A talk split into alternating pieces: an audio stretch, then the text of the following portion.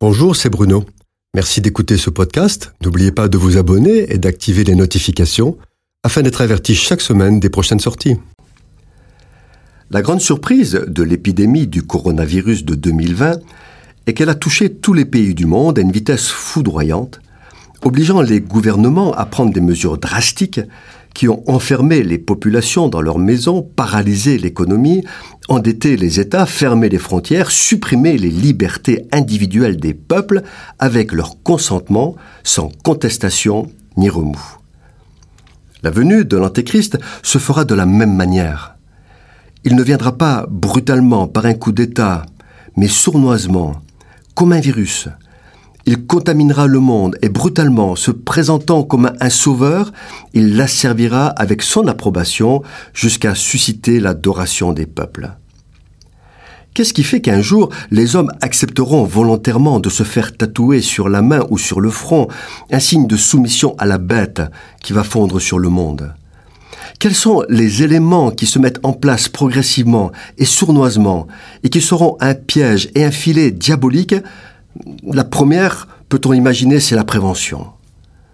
Comme pour le Covid-19, c'est au nom de la prévention que les chrétiens n'ont plus eu la possibilité de se réunir et de prêcher la parole autrement que par Internet. C'est au nom de la prévention et de la santé que même les démocraties les plus libérales se livrent à la cybersurveillance des populations. Les gens sont suivis à la trace par leur téléphone. La surveillance n'est plus seulement externe par captation d'images par des caméras installées dans les rues ou par le traçage de cartes bleues, mais par une surveillance interne jusque dans les maisons, par un espion dont il n'est quasiment plus possible de se défaire, le smartphone, qui rend tant de grands services et dont l'humanité est devenue esclave. Le deuxième élément du piège de l'Antichrist, c'est l'éthique solidaire. Pour obliger les populations à accepter le traçage par téléphone, l'État utilise le même argument que pour forcer à accepter la vaccination obligatoire, le bien de l'autre.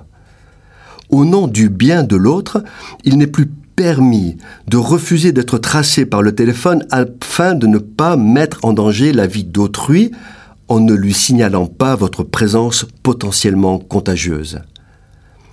Afin d'avoir le maximum d'efficacité, il faudra à terme se débarrasser du téléphone qui peut être cassé, perdu ou oublié. Le moyen le plus sûr, c'est de tatouer ou insérer une puce électronique d'identification et de géolocalisation. La technologie pour le faire est déjà prête. C'est ainsi que le monde sera contraint d'accepter la marque de la bête volontairement. La Bible à ce sujet est très claire. Celui qui acceptera la gravure ou la marque de la bête ira en enfer.